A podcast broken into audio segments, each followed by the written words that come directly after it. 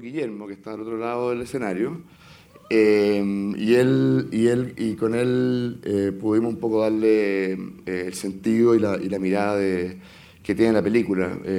pero, pero surge en el fondo como una idea de Juan de, de, de poder quizás entender un poco a Neruda a partir de, de, este momento en que él escapa y quizás en ese momento es cuando él tal vez define un poco su leyenda o lo que, o lo que hoy día conocemos de él. ¿no? Entonces era un momento iniciático en la vida de Neruda, un momento relevante y un momento donde escribe, como vieron, el canto general, seguramente el libro eh, más potente y quizás el que le dio el premio Nobel a Neruda.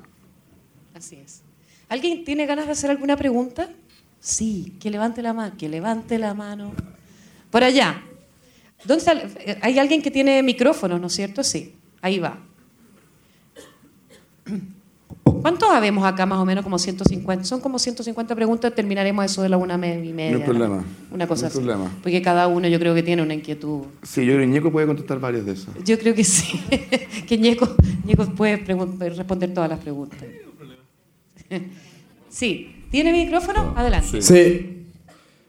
Está un poco fuerte parece. Aléjelo. Eh, Mire, mi amor, hágale así. Ahí. ¿Ahí? Ahí. Ya. Eh, bueno, me llamo Ignacio Salgado y puedo decir con certeza que amé la película porque es como...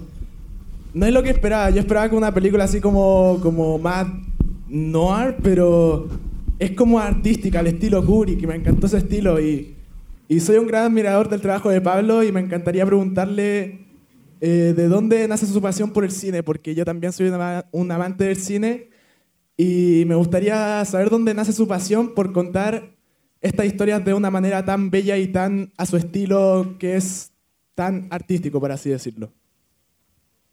Eh, muchas gracias. Qué, pregunta más difícil. ¿Es primera vez que tú eh, estás frente a tanta gente? Eh, ¿Sí? por supuesto. Mira, yo la verdad es que es un proceso muy lento. tomé una cámara de foto en algún momento que era de mi padre, una cámara que no funcionaba muy bien.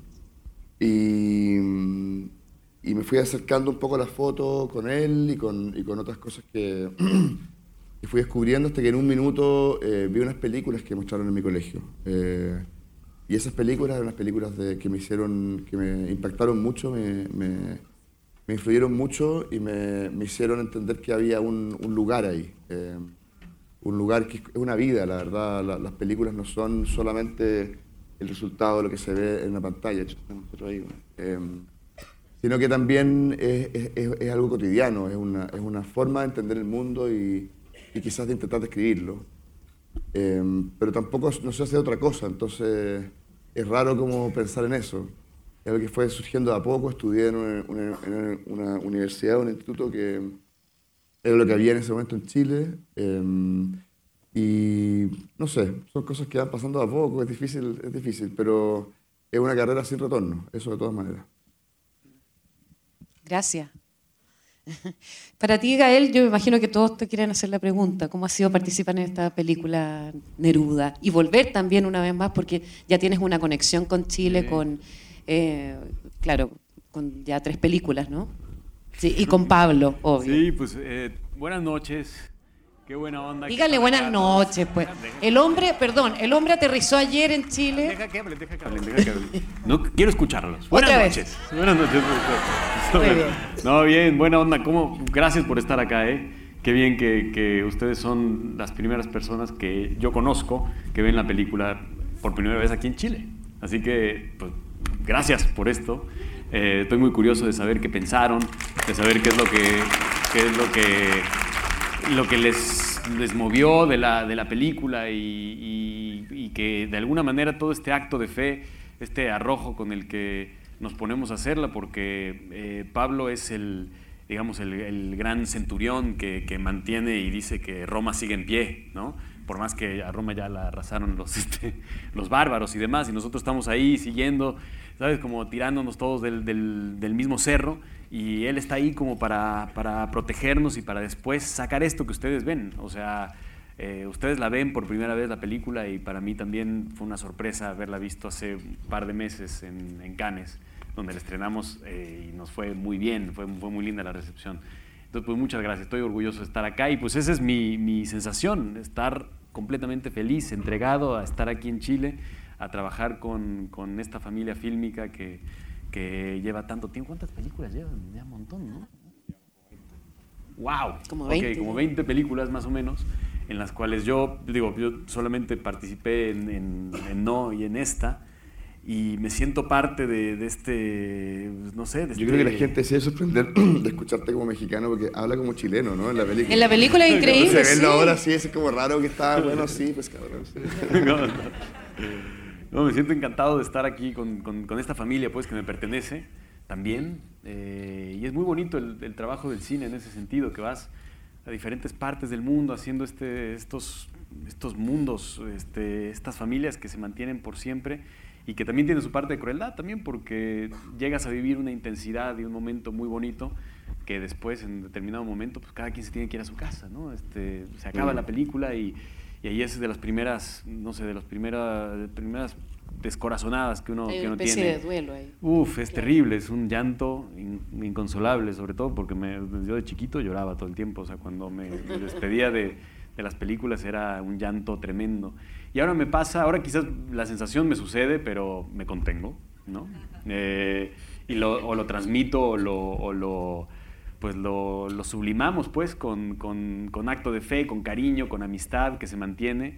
Y, eh, y, pues, eso es lo que significa para mí venir acá a Chile a trabajar. O sea, es estar en un lugar que conozco bien, que todavía no me sé orientar, la verdad, por las calles, pero no me no importa. Y, la- y lamentablemente la cordillera no se ve por el smog, porque ese es un referente. Esa- bueno, es que no, no lo he visto todavía. o Por sea, eso. cuando estando aquí en Santiago, Hay cordillera, no. te prometo que sí. Entonces, eh, pero me, me fascina estar acá, me encanta y me da mucha curiosidad y obviamente el interés así este, eh, perenne de trabajar con Pablo, con Lucho, con Juanito, con Guillermo, ahora que nos acabamos de conocer, eh, porque no nos conocíamos, ¿no? Este, yo no- no- te, te he leído mucho últimamente. Este, estoy encantado de estar acá, de verdad, todo este grupo es fascinante, entonces estoy, estoy muy orgulloso. Muchas gracias, muchas gracias. ¿Quiere alguien hacer alguna pregunta? Usted. ¿Aló? Déjeme, déjeme que me lle- llegue el micrófono. Está- ¿Acá? Ah, 12. Sí, es que llegó el micrófono primero para allá y luego vamos con usted. Eh, Su nombre. René Asenjo. Gracias eh, a ustedes por estar con nosotros y poder compartir eh, eh, esta película. Realmente felicitaciones por la película muy, muy buena. Excelente papel de Lucho, de Gael y los demás. Quiero preguntarles cómo nace esta idea de reforzar tanto al detective, que la verdad es que jugó un rol muy menor en la vida real de- de Neruda. Eh, la verdad que resultó fantástico porque Gael, independiente del papel de Luis, se hizo un excelente rol y, con- como dicen ustedes, con un muy buen chileno. Le faltó el hueón, no más que eso. En aquella época, ¿no? Pero me, me gustaría saber eso, cómo surge esta idea de, de enfocar en este periodo a Neruda y con este rol tan protagónico. Yo creo que la- lo ideal es que esa, esa es una, el más indicado, creo yo, en este escenario para contestar eso es Guillermo. Guillermo. Pero yo solo, so- solo quiero decir algo muy breve, es que em, el- efectivamente Oscar Perucho no es una persona que existió, pero que no tuvo nada que ver con el rol que hace Gael. Em, y, y- y lo, y lo digo porque, porque en, en la película, incluso, bueno, espero no adelantar mucho, pero hay, a ratos pareciera incluso no poder, eh, el, rol de Gael podría ser incluso un acto de ficción. Oh, oh, ahí sí. ¿No? Podría ser un, objeto de ficción. Em, y, nada, creo que, creo que es importante señalar eso, ¿no? Que, que realmente es algo que viene desde, una, desde un trabajo creativo em, de- del propio Guillermo. Así que, por favor, don Guillermo. No. Más o menos. Un, dos, tres. O si no te paso. paso ahí. Ahí sí. Ya. eh, eh, dentro de toda la investigación que se hace de la película, eh, des- descubrimos, entre otras cosas, que Neruda era aficionado a las novelas policiales. y que leía las novelas policiales durante su clandestinidad. Por lo tanto, era muy interesante pensar que él estaba siendo perseguido por muchos policías y mientras tanto leía novelas en que policías perseguían a criminales fugitivos. Y eso nos pareció algo muy neurótico y muy interesante. Y ese fue el punto de entrada para, para crear este personaje de policía, que es inspirado en un inspector real, pero creado por la imaginación de Neruda. Gracias. No, lo que pasa es que es interesante que, que, Neruda sea. Yo me acuerdo que esto es, una, algo que, que, uno de Guillermo, que, que, lo que pasa es que Neruda de alguna manera es el gran creador en la película, no solamente con respecto a su obra literaria, sino que también con respecto a lo que está pasando en la historia que nosotros estamos viendo. Neruda, como personaje, es capaz de crear todo el universo y todo el cosmos que está dentro del relato. Es una idea de Guillermo, por eso será. Gracias. No hablé mucho, pero lo completaste bien. Pero se entendió perfecto. ¿Cuál es si viene otra pregunta, hacemos lo mismo. Don Luis. ¿Ah? Eh, quisiera preguntarle a él, eh, viendo este perfil más político de, de, Neruda, digamos, ¿qué, ¿qué, te impresiona en eso, digamos? Esto de que es un artista se comprometido en ese aspecto, Si te llamó la atención, si a lo mejor no lo conocía, el lado más político de Neruda. Bueno, no, lo conocía con la, tampoco puedo decir la profundidad, pero no, no, no, lo conocía de esta forma, ¿no? Tan, tan, tan, tan a, la mano. Obviamente sabía que, había sido senador, había sido que, digo, sabía que, había sido eh, militante del Partido Comunista.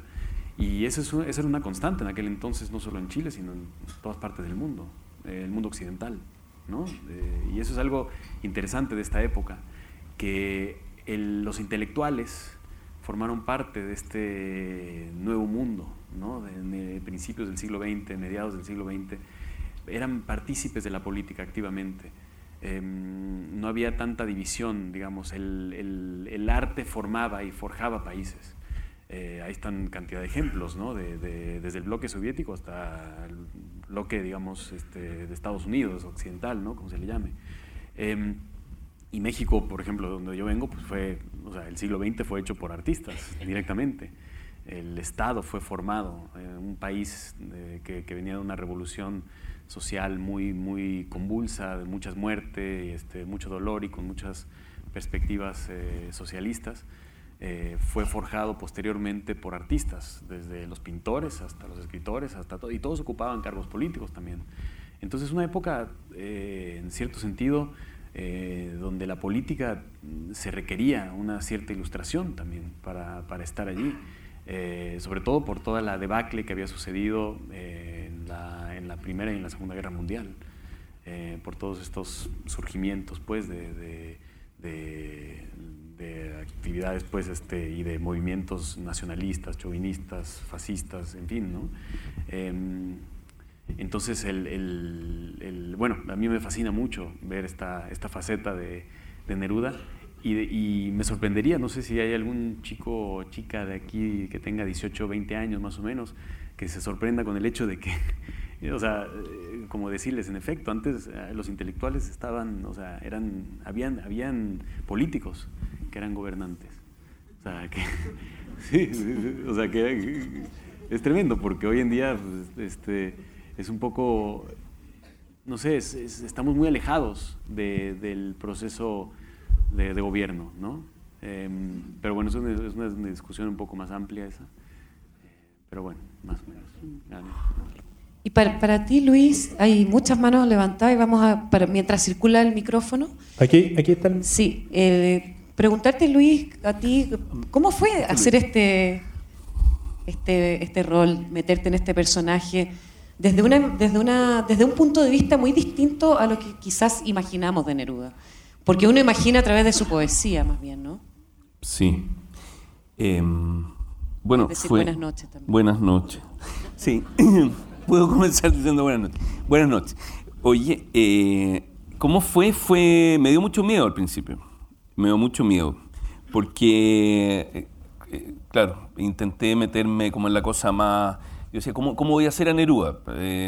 Sobre todo cuando yo no sabía poco de Neruda, tampoco sé mucho ahora, pero, pero, pero bueno, pues sabía menos. Ahora lo veo de diferente manera, tal vez. Sé, poco, pero lo veo de otra manera. Eso sí, esa película, esta película me cambió esa, la, la, forma de ver a Neruda. Pero me dio mucho miedo porque al principio intenté como querer eh, asir la vida entera de Neruda, que es un, gigante. ¿ah? Eh, yo creo que, no sé, los chilenos nos relacionamos poco con estas figuras, como que las ponemos, mi teoría es que las ponemos como en el pedestal justamente como para no relacionarnos con ellas. Eh, les tenemos miedo, no sé. Entonces, claro, todos hemos citado alguna vez por ahí un, verso romántico de Neruda, ¿quién no? Le hemos robado más de algún verso. Y, lo fantástico es que lo escribió muy joven, a, los 20 años ya estaba escribiendo esas cosas. Francamente un genio. Eh, entonces, claro, mm, yo sé cómo lo hago, cómo lo hago. como que me paralicé un poco y eh, recibí, es curioso lo que voy a decir, eh, recibí la, la, orden, la orden, digamos un poco como el, me, abrieron las puertas, eh, don Pablo, acá Pablo Larraín, porque en esa época eh, pesaba menos de lo que pesó ahora, digamos. Eh, y entonces Pablo me dijo, bueno Lucho, mira, vas a hacer este papel, bla, bla, bla. Pero bueno, compadre, te veo acá, esto fue en un restaurante. Entonces me, dijo, vaya a tener que empezar a comer.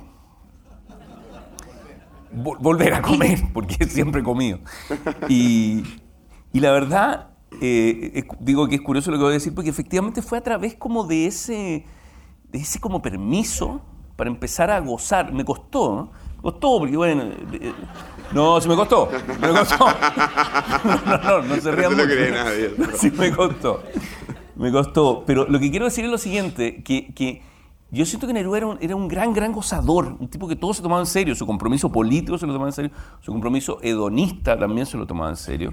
Entonces, a mí me pasó un poco eso, como que dije, ¿cómo me meto en ese, en ese placer, de verdad, en ese, en ese gozar la vida, en ese, y gozar este escape también? ¿eh? Y por ahí fue como la puerta de entrada, la puerta de entrada de ese personaje, a través de ese goce. Y nunca me había comido, en ese, filmamos cerca del... ¿Cuánto subiste de peso? Subí, bueno, lo mantuve, como, quería llegar al estreno más o menos. Eh, no, subí un poco, como unos 12 por ahí kilos. Eh, y no, fui feliz, fui feliz. Nunca comí empanadas de pino con tan poca culpa como en la época del rodaje. Este, pero sí, eh, por ahí me fui metiendo. Porque honestamente dar cuenta de la vastedad de un personaje así te inmoviliza un poco. Entonces fue como la puerta de entrada y después ahí en el rodaje eh, descubrimos otras claves con Pablo, ¿no es cierto? Cosas que van apareciendo ahí en el rodaje, entonces por ahí vas sondeando, metiéndote. No sé, no sé cómo si quedó bien, más o menos, no sé, pero bien, bueno. Gracias, gracias. Eso quería escuchar. Eso quería escuchar. Oye, pero de verdad, es difícil. Ahí está el micrófono, ya. Acá está. Allá está el micrófono. Ya vamos para allá, caballero. No se preocupe. Eh, bueno, felicitar primero a, a, todo el elenco, a Pablo, a Guillermo por tremenda película. Y quería preguntarle a, a Pablo, sobre todo por la por lo que él quiso expresar, eh, sobre todo desde la visión de la élite, de la institucionalidad política, donde se desarrolla el personaje de Neruda, donde la visión que con la que también tiene que luchar este policía del clasismo, no sé, la, la, visión. Eh, yo no sé si podrías comentarnos qué quisiste expresar también en eso y por qué también sacar una película de Neruda en estos días también, en, este tiempo, en este país que nos encontramos en estas crisis institucionales. No sé si nos puedes comentar un poco. Em,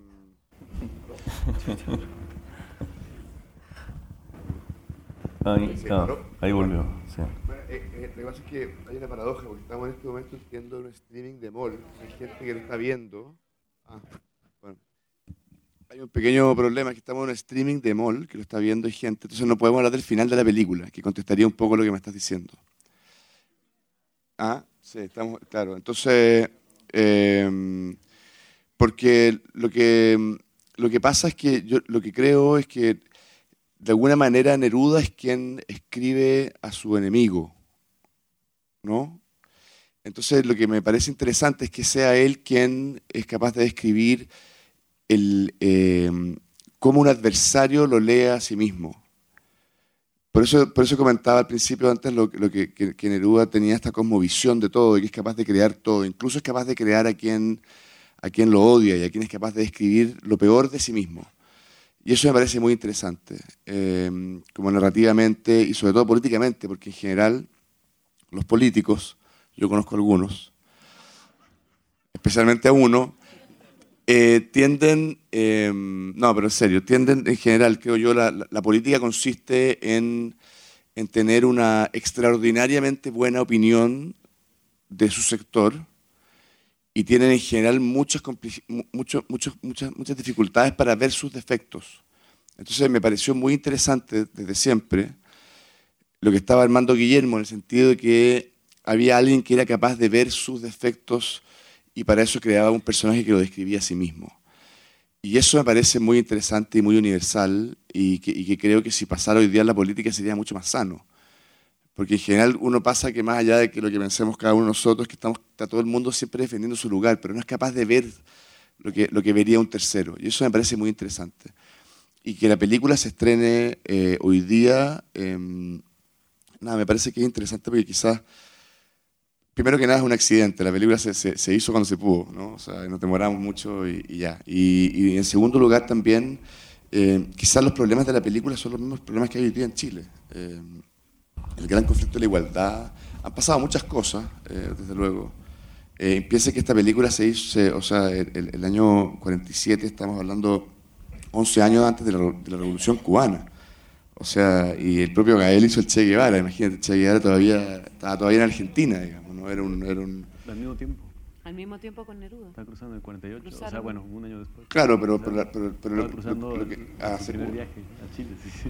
Entonces, lo que, lo que pasa es que hay un, eh, hay una, hay, hay como un, no sé, hay una, un elemento como, como iniciático quizás eh, a partir de, de, de, cómo la película hoy día entra en Chile y llega a, a discutir cosas que todavía se discuten desde otro lado, desde otro punto de vista no sé, quizás los problemas que tenían en ese entonces siguen siendo los mismos. Y la pregunta que me hago es cómo ha pasado tanto tiempo sin poder resolverlo. No.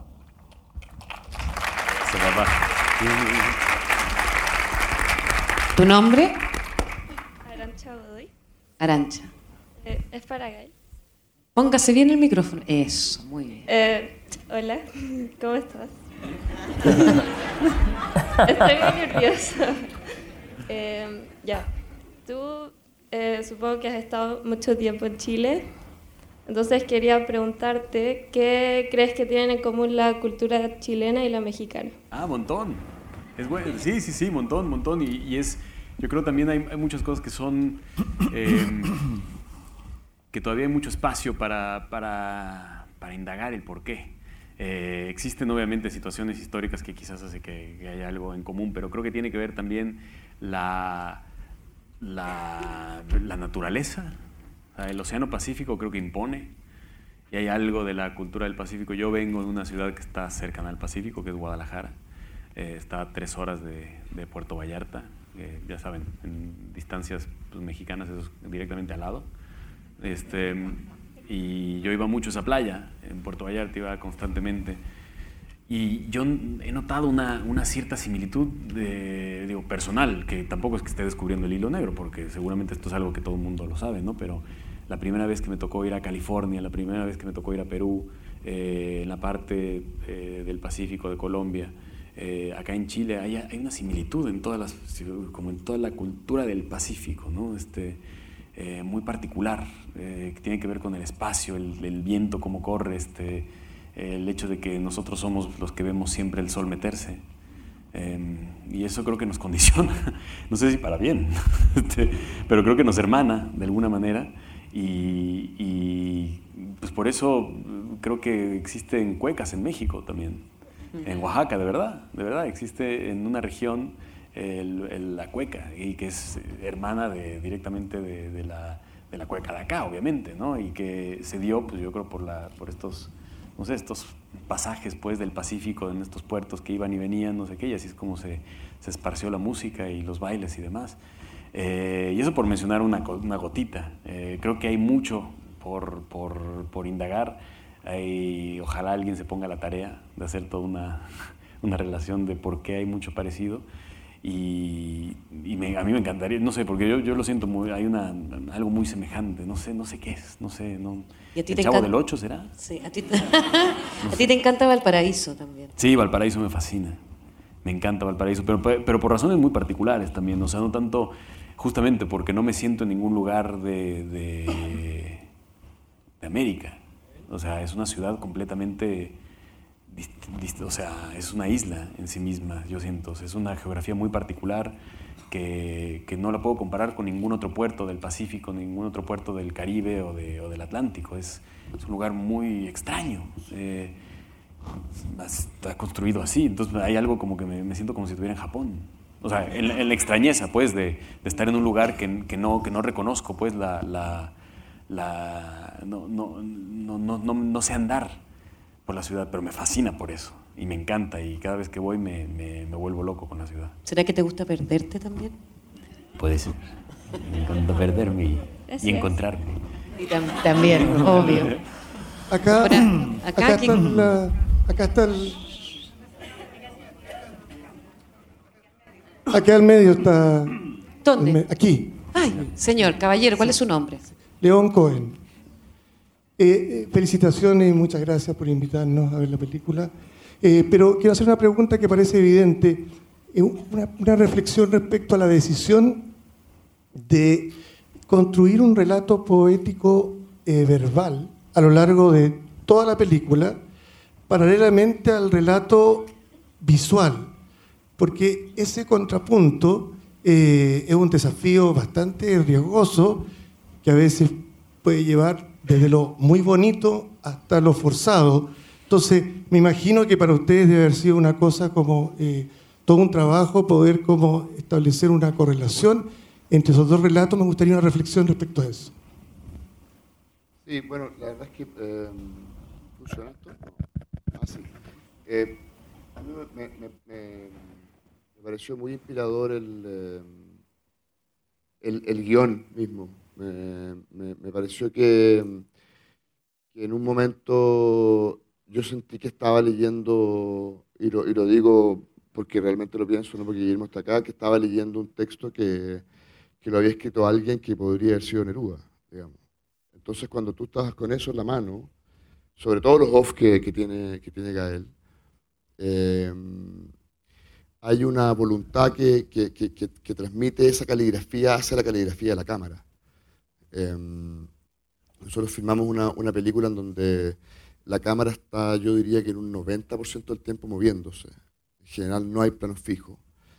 Em, y, filmamos con una, también con una, una, una, óptica que, en donde el espacio tiene mucha, mucha influencia. Y como podrán ver también, filmamos una película en donde fuimos cambiando los espacios, ¿no? las escenas continuaban, pero el espacio cambiaba. Y eso, eso hace que en, cualquier teoría del cine siempre te van a decir que el espacio tiene una influencia muy grande en, el contenido de la imagen, ¿no? y, que el, y que el espacio es un protagonista aparte del personaje, del ser humano que está ahí. Si tú cambias ese espacio continuamente, entonces el espacio pasa a ser psicológico. Y eso es lo que intentamos hacer, de, evitar el realismo. Yo creo que la, la, primera misión para poder articular esto y darle una, una sensación poética o buscar una poética a la imagen está en administrar eh, los espacios físicos como algo que no es real.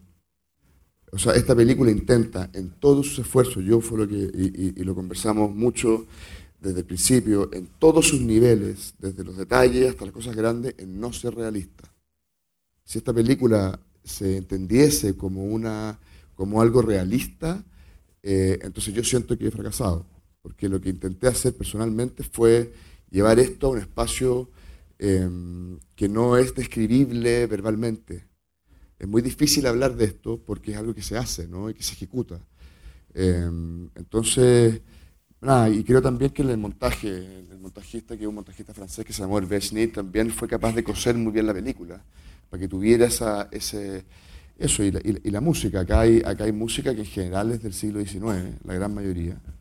Y, son, son músicos románticos. Entonces hay una mezcla de texturas de distintos, de distintos orígenes Eh, pero eso, es escapar del realismo del realismo. Creo que la, televisión hace eso, la radio hace eso, la prensa hace eso, la vida es demasiado real todo. Eh, y cuando uno se mete en la poesía de Neruda, hay una cosa política, pero hay algo que no es real. Y quise conectarme con eso y creo que el primer paso, como dije, fue el, Guillermo, o sea, el, guion de Guillermo, el Guillermo de guion, eh, que, que, no era real, no era realista, no, no, no, no era lo que estaba pasando ahí. Pero ahí, eh, te, puedo preguntar algo a propósito de Guillermo, todos lo conocemos, un tremendo dramaturgo, y usted ya tiene una cohesión eh, desde, desde esta mirada del arte, del cine. Pero ¿cómo, cómo convergen entre ustedes? O sea, ¿cómo...? Porque me imagino que ustedes tienen que estar permanentemente eh, conversando porque hay una óptica que tienes tú, porque hay otra forma que tiene también Guillermo. Eso te quería preguntar, ¿cómo, se hace? Sí, bueno, es, raro porque además eh, durante la escritura del, de, Neruda, entre medio escribimos El Club, que fue como una película que salió, que escribimos también con Daniel Villalobos, pero fue un proceso extraño, pero la diferencia está en que en El Club yo efectivamente escribí y en esta película no escribí absolutamente nada, yo solamente comentaba y teníamos reuniones y, salían notas y comentarios de aquí y de allá. Eh, y Guillermo también participó en el montaje. Nosotros con Juan lo agarramos y lo llevamos a París y fue con Guillermo. La última semana de montaje, el montaje lo cerramos con Guillermo. Eh, así que no sé, me pregunta mal también. Fue, fue, fue, todo el proceso fue con Guillermo. ¿Guillermo? Em, bueno, eh, yo escribo obras de teatro principalmente. Había trabajado antes con Andrés Wood en en Violeta, pero todo empieza con una llamada telefónica. Yo tomo el teléfono y me dice, hola, soy Juan de Dios Larraín, juntémonos porque tengo un proyecto. Y después de eso me veo en una reunión donde me pasan una, gran investigación acerca de Neruda que preparó Lorena Peñán y ahí sumergirme en todo el material, leerme varias biografías, ver todo lo que encuentro de Neruda y después nos juntamos en, una, en la casa de Pablo por como 10 días seguidos con Juan, con bueno, Pablo y, también Eliseo Altunaga. Y ahí em, es un proceso muy interesante porque no nos conocemos tanto, pero tenemos que trabajar. Y trabajar eh, creando una película como esta es un proceso profundamente íntimo, porque no solo está lo que piensa uno de Neruda, sino que lo que piensa uno acerca de la política, de la poesía, de la vida, del amor. Y hay que forzarse a hablar de eso cuando uno todavía se está empezando a conocer. Entonces es un proceso muy intenso, eh, profundo, a veces incluso doloroso, porque todo esto es una transacción de, esta es mi propuesta, mi propuesta no es buena, no les gusta, eh, críticas van, críticas vienen, es, un, eh, proceso de destrucción absoluta del ego. Humillación permanente tras humillación. Y, mm, obviamente esto también eh, tomando, tomando siempre como punto de partida la, la, visión de Pablo, que siempre está como mirándose el futuro, imaginándose esto en una pantalla, em, te va empujando y también te va tirando hacia, hacia dónde tiene que ir esto. Y em, pasan los años y hay que escribir otra película entre medio que el club y pasan los años y sigue, y sigue pasando el tiempo y la película va madurando y viene un millón de correcciones. Eh, mientras la película se está filmando, yo recibo unas llamadas telefónicas a las 3 de la mañana. Pablo, eh, o primero un WhatsApp que dice, te voy a llamar, obvio. Eh, mira, estamos acá, hay mucha nieve, pero tengo otra idea y yo ya, bueno, ya hay que... Es totalmente distinta, sí, dale, dale, dale. ¿A qué hora podéis tener una escena? Ya, mañana a las 7 de la mañana. Ya hay una noche sin dormir, escribiendo otra escena. Y es muy bonito porque Pablo está ahí con, creando con, el equipo y también con, em, con Luis, con Gael, inventando cosas nuevas que yo tengo que tratar de eh, definir es una locura así permanente de ir y venir y de repente va quedando y, y se va armando el guion. Y después de que termina la película nos damos, nos damos, cuenta de que tenemos confianza, de que somos amigos, de que estamos compartiendo cosas que antes no sabíamos que podíamos compartir. Es bonito por ese lado, en un plano personal.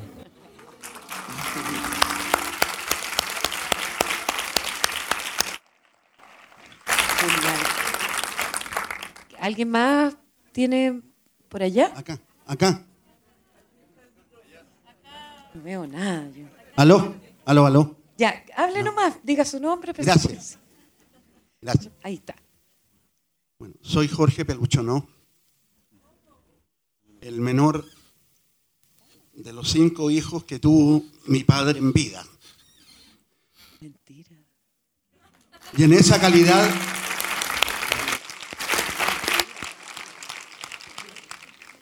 en esa calidad quisiera hacer algunas reflexiones en torno a esta película. No se asusten. Aunque se ha dicho que esta película es parte historia, es parte ficción, es parte surrealismo, la verdad que en torno al nombre de mi padre se construye un personaje que el actor García se ha esmerado a veces con obsesión en describirlo en todas sus entrevistas por los diarios como un policía que lee poco, de pocas luces, ustedes lo vieron, estúpido, inútil, a ratos imbécil. Después le agrega que es fascista, de que es obsesionado, y termina con que es un bastardo que es hijo de una prostituta y que nace en un burdel. Ustedes comprenderán que por mucho que amemos el arte y, por mucho que entendamos que el arte requiere toda la libertad, nos ha causado dolor. Y nos causa dolor que se haya eh, confeccionado, construido un personaje tan ajeno a la historia de lo que fue mi padre. Solamente en un minuto les quiero decir que allá por el año 20, muy joven, entra la antigua policía cuando investigaciones no existían. Pasa a la policía de investigaciones. El año 31, 1931, se recibe de abogado. Ustedes comprenderán lo difícil. Habían dos escuelas de derecho en esa época en Santiago, la Universidad de Chile y la Universidad Católica. Lo difícil que resultaba estudiar y poder recibirse de abogado. Constituyó, constituyó todo un acontecimiento para el servicio de investigaciones. Recibió múltiples felicitaciones. Hizo toda su carrera en el servicio. Se pudo dedicar al ejercicio de la profesión, pero pesó sobre él su infinito amor al servicio público. Terminó su carrera siendo director interino. Es decir, recorrió todo el escalafón. El año 48, cuando lo vemos en una pieza sin familia, ya, él resulta que era casado con mi madre, tenía cinco hijos, todos profesionales, 14 nietos, todos profesionales y más de 20 bisnietos. La reflexión que yo quiero hacer es que a veces la ficción es más fuerte que la realidad. Y para que eso no ocurra, queremos solicitarles que por favor no se cansen de repetir que esto es una ficción, que esto es un realismo, que no es realidad. Lo primero que le quiero decir, don Jorge, es que cuando usted cuando usted elige y señala a Gael por lo, que haya dicho o no haya dicho en la prensa o no aquí o allá, le quiero primero decir que, que Gael es un actor que está interpretando un personaje y ese personaje fue creado por Guillermo y por mí. Si hay alguien responsable de eso soy yo, no él. Así que sus dardos tíralos hacia acá, porque aquí estoy yo. Y lo segundo que le quiero decir es que nosotros eh, ¿Usted, ¿Usted considera que todo lo que ha dicho es una descalificación hacia su padre? Cuando lo que nosotros pensamos es que el personaje que interpreta a Gael, que usted bien ha dicho y que bien dije yo antes de que usted dijera lo que acaba de decir, porque yo no sabía que usted estaba acá. Y, sí hemos dicho hasta el cansancio que es una ficción. Le quiero decir que el personaje, eh, yo personalmente le tengo mucho afecto y creo que es un personaje que es capaz de partir describiendo a Neruda de la manera en que lo hace y finalmente es un personaje que existe gracias a la voluntad de alguien como Neruda. Si usted vio bien y entendió bien lo que esta película hace, esta película lo que está haciendo en el fondo es decir que Perucho no, es exactamente lo que ha dicho, sino que Perucho no es una invención literaria de Neruda, y esto por favor no lo pongan en ninguna parte. Entonces, si eso es así, entonces lo que hemos utilizado es el nombre de su padre la figura del, inspector Perucho no para una invención nerudiana. Es un juego. Y yo creo y lo invito a que comprenda que nosotros hacemos ficción y no estamos acá para decir a la gente lo que tiene que pensar o hacer, sino que sencillamente hemos venido, como decía Bertolt Brecht, a traer un problema y a invitarlos a cargar con él. Eso. Gracias. Quisiera yo, quisiera nada más. Sí, Gael, Gael, tú quieres decir.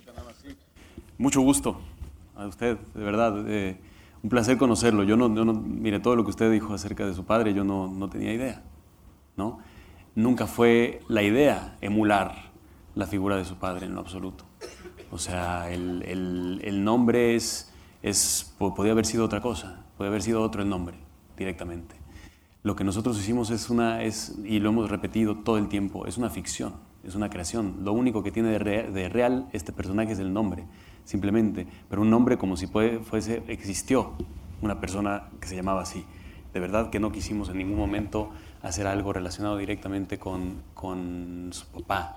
Eh, y, quiero mencionar algo en torno a la, al trabajo de la empatía de la actuación. Yo no puedo interpretar un personaje que no quiera. No puedo, eh, no puedo empatizar con un personaje eh, digamos, al cual, al cual no, no llegue a conocer en la entraña. Y este personaje, que es una creación, es una ficción escrita por ellos, ¿no? y de alguna manera encarnada por mí, yo, es un personaje que, que, adoro y que me encanta la transmutación que hace, cómo se convierte en un poema de Neruda, cómo se convierte también en mismo, en el poeta incluso, cómo descubre en sí mismo un poeta también. Yo lo veía así, lo veía, él, él de repente empieza a aflorar el personaje. Está atrapado en una condición difícil, que ya sabemos, es una condición de, digo, Neruda la, la, explica, me quiero que me atrapen, eh, a la vez quiero escapar. Y el policía puede o no puede, no se sabe, está maniatado un poco por hacerlo.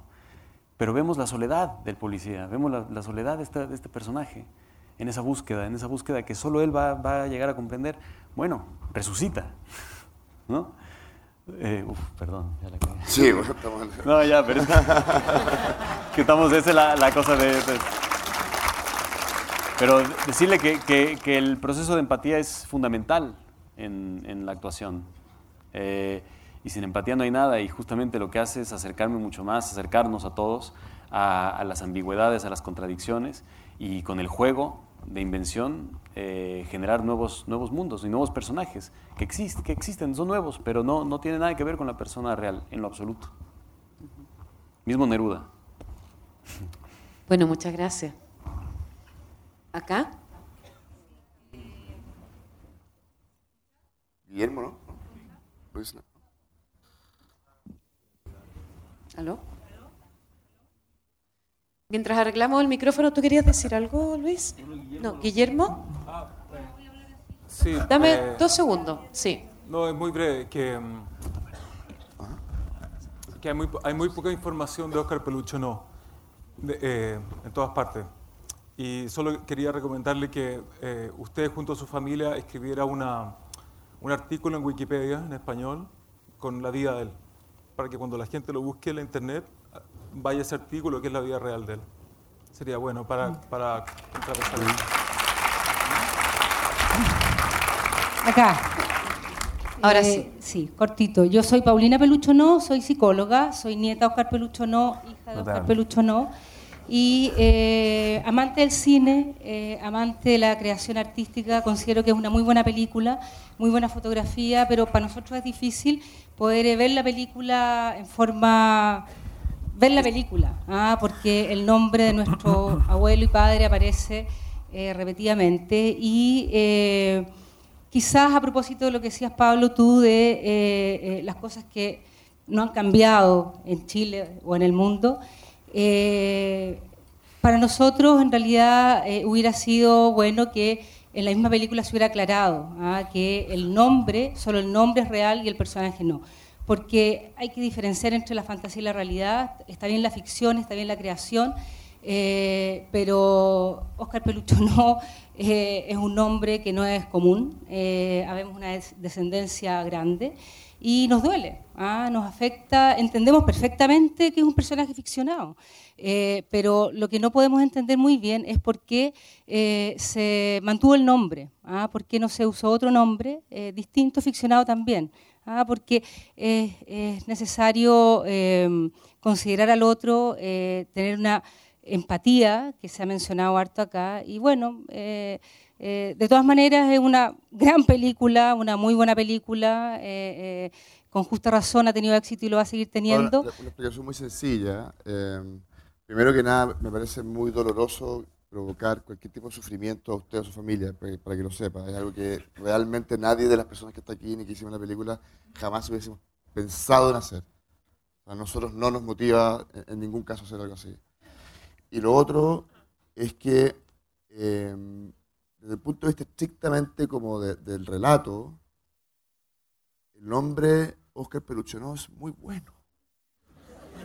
Entonces, perdón, pero es que es así. Entonces, como era, era, y como era la persona que lo hizo, y, y, yo me imagino, no sé si usted leyó una carta que escribió don Víctor Pey en el Mercurio, eh, a propósito que salió diciendo que, eh, eh, que la historia que se relata no es exactamente igual a la que él vivió.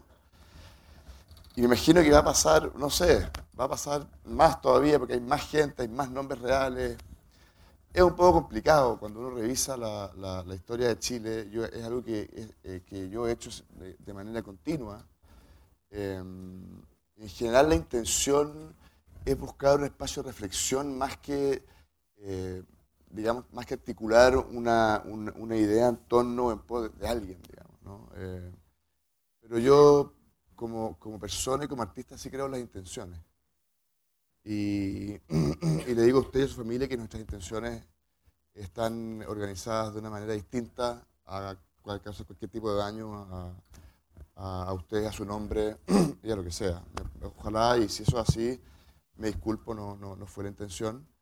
Em, y nada, ojalá la gente comprenda que esto es, es una ficción y, y, es una, una, ficción sobre otra ficción, digamos, todo el tiempo hasta como decía Gael, el, el personaje em, de Pelucho no termina con una voz poética que seguramente eh, tampoco la tuvo, porque yo entiendo que, él, eh, eh, que no tuvo muchas cosas que se dicen acá, pero hay unas que son bien buenas que tampoco las tuvo quizás. No sé, digamos. Sí, Pablo. No sé, pero... Juan de Dios también quiere decir algo. Sí, em, yo soy el productor de la película y, y sin afán de polemizar, pero solamente aclarar un poco el proceso de cómo trabajamos este tipo de, de proyectos, es decir, que mm, primero jamás eh, la idea de causar daño nos, genera como algún grado de afición, digamos. Por el contrario, y cualquier dolor que alguien haya sentido, eh, yo como productor de la película pido las disculpas correspondientes, digamos. Pero decir que yo me junté con don Jorge Peruchonó hace, hace unos cuatro meses antes de filmar la película, le contamos de qué se trataba la película, y yo le pregunté a él si quería que le cambiáramos el nombre al personaje. Sabiendo, le contamos el final, le conté el final, no le, no, le pasé el guion porque no pasamos el guion. Le contamos el trágico final del personaje, cosa que no ocurrió en la realidad. Y con esa información le preguntamos si queríamos que mantuviéramos el nombre Oscar Pecho o no, y la respuesta fue sí. Y sobre esa base avanzamos. Solo quería aclarar eso. Gracias. Pero en todo caso, es bonito que, se, que exista un espacio de expresión. La gente ha venido acá de manera voluntaria, se ha hecho esta, invitación y hemos asistido a una muy bonita y muy potente ficción. Creo que es importante recalcarlo. Tenemos eh, poquito tiempo más. Dos preguntas. Yo no sé por dónde va el micrófono. Ya. ¿Y quién tiene micrófono? Usted. Hola. No. ¿Algún familiar de Neruda que esté presente? No, no, no. no.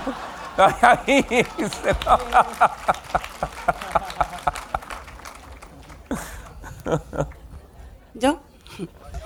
Hola, mi nombre es Evelyn. Primero agradecer al elenco, hermosa, hermosa película.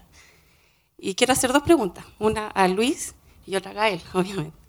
A Luis, eh, primero, como si existiera la posibilidad de hacer otra película de Neruda, ¿la harías? ¿Quedó con esas ganas, quedó con esa sensación de entregar más de Neruda? Tú como, como Luis, como actor. Y a Gael, Gael, te sigo desde mi abuelo y yo. Entonces, de toda tu historia, y me gustaría saber, te has relacionado harto con el lado político de Chile. Ahora, tú como Gael García, ¿qué te quedó de Pablo Neruda? Quisiera saber, porque es algo, mira, mi, mi actor favorito con mi poeta favorito, o sea, estoy más que feliz. Entonces me gustaría saber tú, como, como Gael García, ¿qué te quedó de Pablo Neruda? ¿Qué, qué, qué te, gustaría, te gustaría expresar algo de él en México? ¿Participar en algo más de, de Pablo? Eso me gustaría que los dos me, me contaran. Y gracias, porque es muy hermosa Gracias. Partimos por Luis. Sí, eh, yo, yo, la verdad... Eh, no, no, no me gustaría hacer otra película de Neruda. Eh, con esta tengo suficiente. Y, tratando de responder un poco la duda que aquí surge con los personajes ficticios. Yo no sé cómo era Neruda, no sé si Neruda hizo lo que se sale en esta película. Me partían. Yo no soy Neruda y obviamente represento a Neruda en esta película. Eh, y, vuelvo a decir lo que dije al principio. Em, sí, eh, me quedo con esta imagen de Neruda, porque yo, y le, con todo respeto, vuelvo a hablar, ah, no se enoje, señor Pelucho no cuando dije esto de, una cosa Neruda, parte de una cosa humorística, podemos tener humor, ¿no? Eh, y sí, soy un poco payaso, a, mucho, a mucha honra. Eh, lo que le iba a, decir que eh, esta es la imagen que yo tengo de Neruda. Yo vivo en la ficción, soy actor, soy artista y vivo más en la ficción que en la realidad, un poco. Y comparto eso con Neruda y me, me encanta esta imagen de Neruda, me quedo con esta insisto, no lo conocía mucho antes, no lo conozco ahora tampoco y me quedo con esta imagen. Así que prefiero quedarme aquí, no haría otra. Además que, mm, ¿para qué hacer otra? claro. Gael. Ese, sí, oye, sí, ahí estamos. A mí, él, mira, me descubrí algo de forma muy inocente quizás en torno a la figura de Neruda que es eh, la magnitud de un poeta. Em, digo, Neruda, la primera vez que llega a mí es en la secundaria, ¿no? como todo joven latinoamericano que lo están, ¿no? te lo dan para leer, te lo imponen también. Entonces eso hace, genera una especie como de amor-rechazo, ¿no? De cierta forma también, son los años en los que uno hace eso.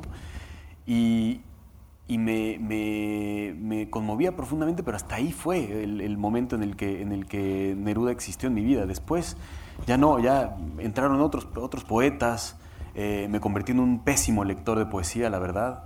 Eh, leía más eh, poesía dentro de la dramaturgia, em, dentro de las obras de teatro, obviamente, ahí existe un, amplio mundo de, de, poesía y a los poetas que venían también de la dramaturgia. Y mi, mi, mi cultura poética era muy, digamos, literaria era, era muy pequeña. no, no, no, no, era un lector, no, soy, no, era un lector de poesía. Agarraba ensayos, agarraba eh, ficción, narrativa, este, pero no, no leía poesía. Y gracias a esta película comencé a disfrutar de la, de la introspección, ¿no? del, del, triunfo de lo análogo de, sobre lo racional, de esa, ese desmenuzamiento y esas conclusiones maravillosas a las que llega la poesía y que solamente una persona con esa magnitud puede llegar a tener eh, la certeza de poder poner esto al frente y decir, léanlo, aquí va, ¿no? aquí va un poema, aquí va algo. Y eso, vamos, que, si mucha gente se mueve por eso, quiere decir que algo está sucediendo, ¿no? que, algo, que algo está sucediendo que está bien.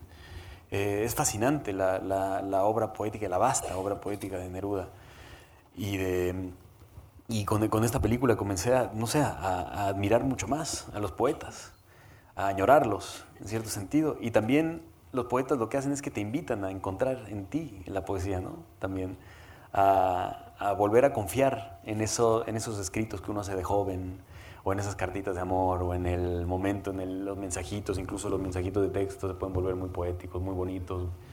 Hay algo que empieza como que a aflorar, eh, también la rabia, también los de odio, los no, también, o sea, la poesía puede motivar un montón de cosas y puede llegar a lugares insospechados. Y esa magnitud me, me quedó muy, digo, muy, muy, me quedé muy impactado. Tú dices, tú dices algo eh, que los poetas son las personas o los seres humanos que tienen el ego más grande del mundo y que así debe ser.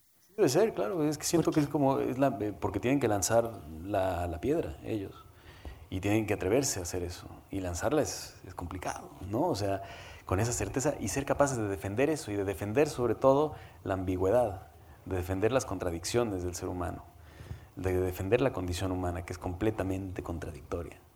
Y eso es algo que los poetas hacen, están ahí para, para, para la defensa de, de, de digamos, de, la filosofía andante, o sea, de, nuestro ser. Eh, entonces yo me, me, me, rindo ante ellos, me rindo ante los poetas y, y, y, digo, por algo, por algo existe ¿no? esa noción de que Chile es un país también hecho por poetas, ¿no? definitivamente. Nosotros estábamos allá en el sur y estábamos en el, en el imaginario nerudiano eh, y de muchos otros poetas también pero que, que de repente el, paisaje, todo se convertía en una, una película este, ¿no? como hecha por Neruda. O sea, había algo fantástico con, eso. Mira, y llegó a, Freud decía que, o sea, después en sus conclusiones, cuando, cuando llegaba, después de todos los estudios y todo el tiempo que, le dedicaba y demás, se daba cuenta que la poesía había llegado a, a esas conclusiones mucho antes.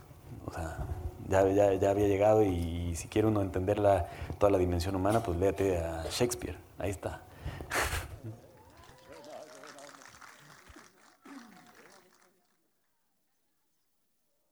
Gracias. Sí, tenemos. Sí, estamos. Lo que pasa es que estamos en la hora de.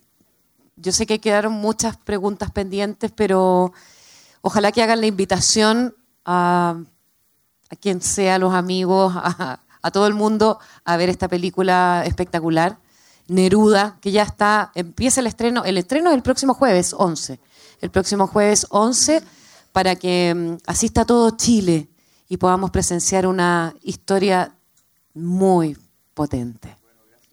Pablo.